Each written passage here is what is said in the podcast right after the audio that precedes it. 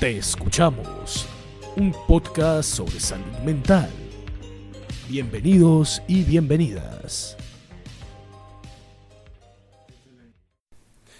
Muy buenos días a la gente que nos escucha desde cualquier parte del mundo, en cualquier dispositivo. Soy Randy Gómez y este es un nuevo episodio, por así decirlo, de Te Escuchamos. Tristemente hoy es nuestro final, por así decirlo, ya no podremos publicar más episodios, pero esperemos que con esta miniserie puedan quedar con un verdadero concepto de lo que es la salud mental. Eh, estoy con mi gran amigo y compañero Marlon. ¿Cómo estás, Marlon? Buenos días, Randy. ¿Cómo te encuentras? Buenas tardes, buenas noches a todos quienes nos escuchan eh, alrededor del mundo, en cualquier dispositivo. Esto es nuestro capítulo final de Te Escuchamos. Pues sí, Marlon, hoy, en, hoy vamos a hablar sobre el último tema que teníamos planteado desde, desde hace rato, que es cómo, por así decirlo, el paciente de la salud mental, eh, la víctima de un trastorno mental, suele ser etiquetado automáticamente y eso le causa problemas. Así que bueno, Marlon, eh, te cedo la palabra. Por supuesto, empezaremos el programa de hoy realizando un ejercicio similar al del capítulo anterior. Ponte en la situación de sufrir alguna discapacidad, sobre todo alguna a nivel mental, una que no se ve tanto a nivel físico, sino que se demuestra con acciones, hábitos, comportamientos, palabras o actitudes. Te recogen en alguna situación voluntaria o involuntaria, te llevan a un centro de salud donde te diagnostican y eso es bueno, pues está siendo atendido. Crees que te van a ayudar, te van a sanar, pero de un momento a otro después te comienzas a decir con tono algo desesperanzador y a veces arrogante que tienes un problema que sientes o que tienes tal trastorno mental, sea cual sea, y ya se emplaza la escena de una tragedia en el ambiente, motivada y alimentada por la actitud del médico, desde ya eres un caso perdido. La recuperación se da, pero donde está el enfoque está siendo sostenido por una mano que apenas si te sostiene. Se le resbalan los dedos, no sabes si caerás o te mantendrás en el aire. Lo que sí es más probable es lo primero. La atención está, pero esa visión sobre ti por parte de todos y todas que ya te ven con una cara de desprecio y de pereza por buscar a fondo en ti y encontrar una solución a tu problema. Así es, Marlon. Ese es el problema que trataremos hoy, en nuestro último capítulo. Eh, el cómo el hecho de ser diagnosticado con algún trastorno mental hace que las instituciones empiecen con un estigma casi automático, basado en el hecho de que al ser víctima de estos ya se es considerado casi un caso perdido, por así decirlo, y que no vale la pena darle la importancia necesaria para realizar un tratamiento eficaz, que termina con un efecto que no procede con la recuperación del paciente, lo que puede generar, aparte de una imposibilidad de la ya mencionada recuperación en el paciente, un aislamiento de este y una muy poco posible, por así decirlo, eh, social. Según un artículo escrito por un grupo de psicólogos eh, de apellido Macayano, Lips, Mena y Manchego, titulado Estigmas hacia los trastornos mentales, características e intervenciones, algunos estudios indican que, si bien las actitudes de los profesionales son más positivas hacia los pacientes, estos suelen tener unas conductas de tipo paternalistas o negativas en cuanto al pronóstico y las supuestamente limitadas posibilidades de recuperación de las personas con enfermedades mentales.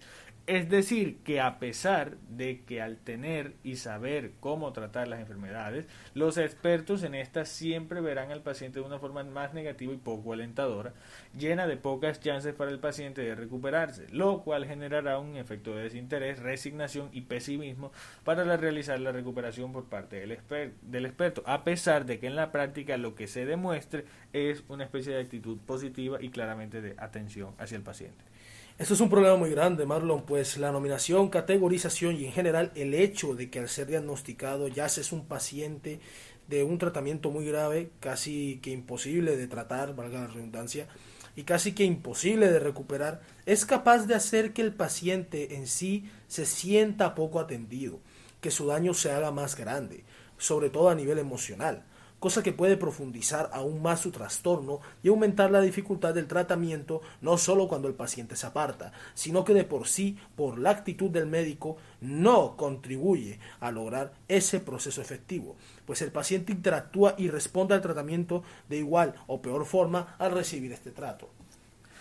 Vamos a leer en este momento una parte de un ensayo realizado precisamente por un paciente de trastornos mentales, el cual en el ensayo no revela exactamente cuál es, el, cuál es su trastorno, pero que narra desde su experiencia cómo ha sido, valga la redundancia, su experiencia desde su diagnóstico hasta el camino a su recuperación. Raúl Velasco, nos cuenta que desde la reforma psiquiátrica iniciada por Basaglia, Basaglia perdón, en los años 70 y el cierre de las antiguas instituciones totales, el loco se enfrenta a un nuevo reto, su reconocimiento como ciudadano y su integración en la comunidad.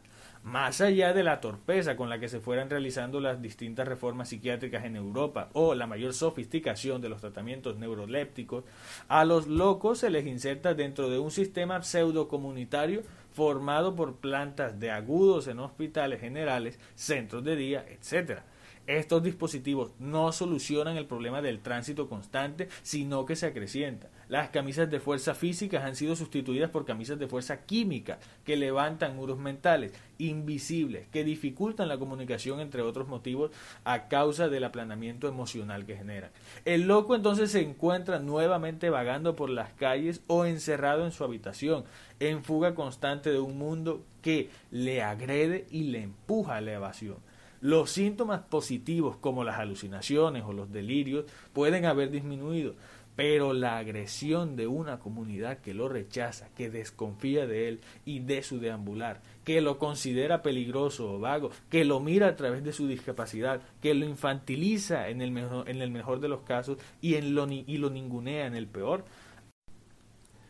y aquí termina nuestro programa, esta travesía donde estuvimos hablando sobre algo tan necesario como lo es la salud mental, mostrando las cosas que hay que saber para aprender algo y poder comenzar sobre este tema para poder lograr una mayor inclusión y sobre todo para cambiar los paradigmas y las visiones erróneas sobre la salud mental y ayudar con la construcción de una perspectiva que incluya y aporte a la lucha contra la estigmatización de los enfermos mentales. Sigamos conversando y sobre todo escuchándonos. Hasta pronto.